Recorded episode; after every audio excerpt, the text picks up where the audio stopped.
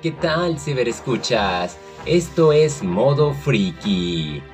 En esta ocasión vamos a hacer un gran giro y vamos a hablar de la otra franquicia que ha tenido Lucasfilm y ha perdurado por décadas.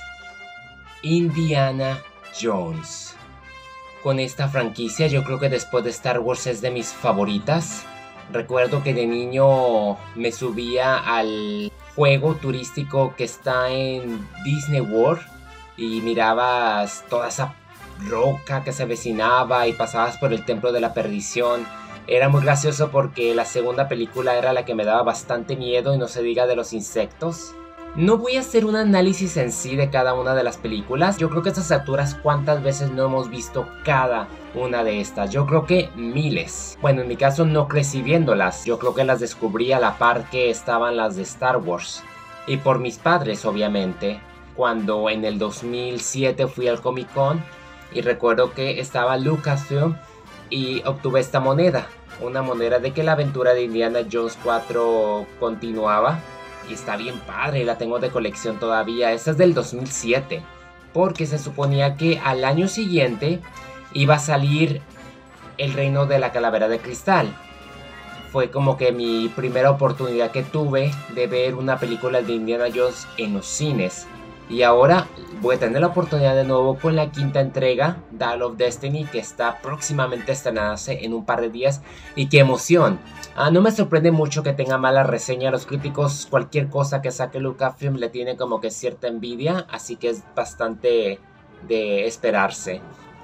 Obvio que entre que miraba a la momia, la momia regresa, Tom Raider, Tesoro Nacional, siempre había un arqueólogo que me hacía regresar y era Indiana Jones.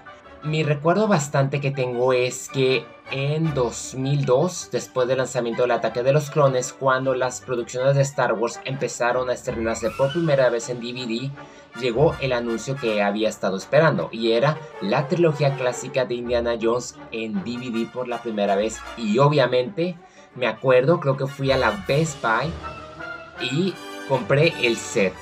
Y yo tengo este, no sé si algunos lo vayan a tener todavía era un set maravilloso, un poco empolvado. O sea, esto fue en el 2003. Me acuerdo que me costó como 50 dólares. Yo lo pagué, creo que ahorré. No me acuerdo cómo, pero ahorré. Y, y encantado, no solamente por lo que era cada una de esas películas, sino por el especial que tenía de bonus materials. Que al verlo fue fenomenal y ahorita me da muchas ganas de volver a visitarlo porque tenía el especial de la trilogía donde uno descubría cómo fue filmar cada uno y yo recuerdo que en el Templo de la Perdición sí usaron los insectos y tenían miles de cucarachas, obviamente ninguna salió herida. Lo de la boa me acuerdo que pusieron que se miraba el reflejo. Por primera vez que el Templo de la Perdición era una precuela y no cabía por mi mente que era una precuela hasta después. Yo siempre la consideraba como la segunda. Obviamente que si me van a elegir, para mí mi favorita siempre va a ser Raiders of the Lord Ark. La primera es más que nada especial.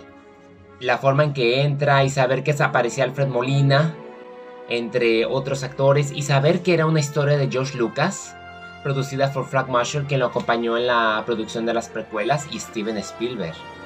Fue sin duda y la música de John Williams. qué emocionante. Y más saber que de nueva cuenta todo el equipo original, inclusive Caitlin Kennedy, regresan para Indiana Jones 5.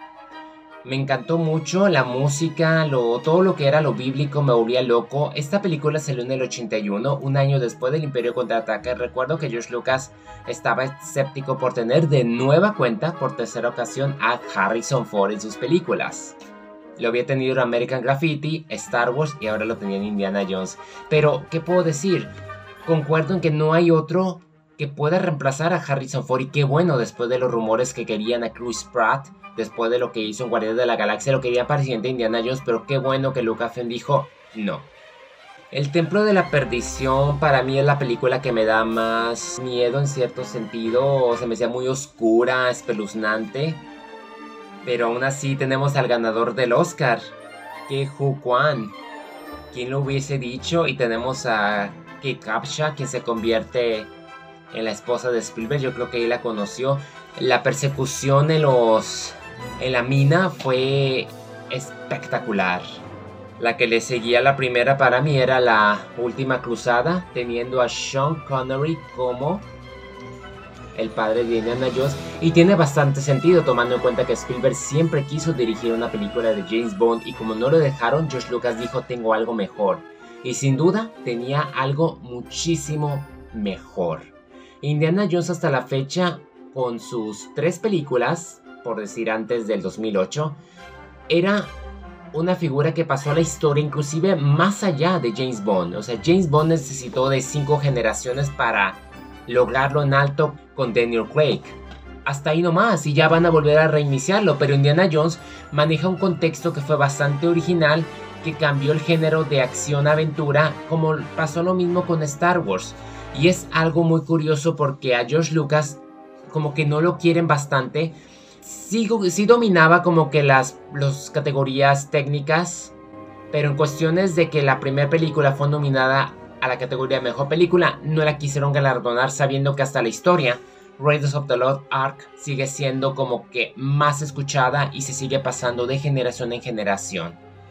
Curiosamente, pasaron tres años del arca al Templo de la Perdición, la cual se estrenó en 1984, de ahí pasaron 5 años para la última cruzada, que me gustó mucho la introducción tipo precuela donde te muestran cómo se formó Indiana Jones. Ay, demasiado triste lo de Phoenix, pero ni modo. Ahora, con Indiana Jones y la calavera de cristal, yo estaba bastante emocionado. En el cine, inclusive yo terminé comprándola creo que en Blockbuster, la, la aparté porque estaba tan emocionado de verla de saber que regresaba Harrison Ford. A mí no me importaba la edad. Y tenía a Shia LaBeouf. Tenía el retorno de Karen Allen. Tenemos a Kate Blanchett que me encantó mucho de villana. Y la película fue muy mixta. Es que tiene un humor medio extraño. Era en un periodo cuando apenas estrenaba Iron Man y El Caballero de la Noche Asciende. Así que imagínense, era cuando los superhéroes no saturaban el cine. Entonces a decir verdad, yo creo que sigo prefiriendo más estas películas que las de Marvel. Y me agradó bastante lo que vi. Ah, también sale mm, el difunto Ray Stevenson.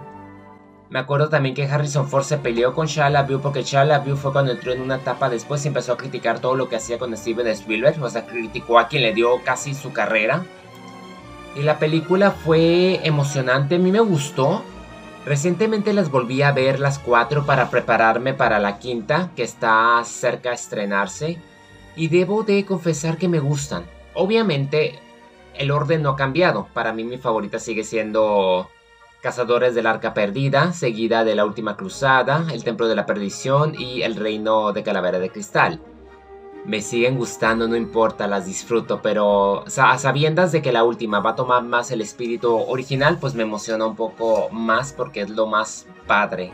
Como les mencioné, no quería darles como una reseña en sí de cada película, ya lo he hecho en el pasado, la he comentado bastante, simplemente quería hacer como una especie de recuento de lo que ha sido mi experiencia con Indiana Jones a la brevedad y que es una franquicia que hasta la fecha es de mis favoritas no ha recibido el valor, lamentablemente, por la academia, pero eso no importa porque ha perdurado de generación en generación y sigue siendo una reliquia superior a muchas otras franquicias donde con Indiana Jones no importa realmente la cantidad.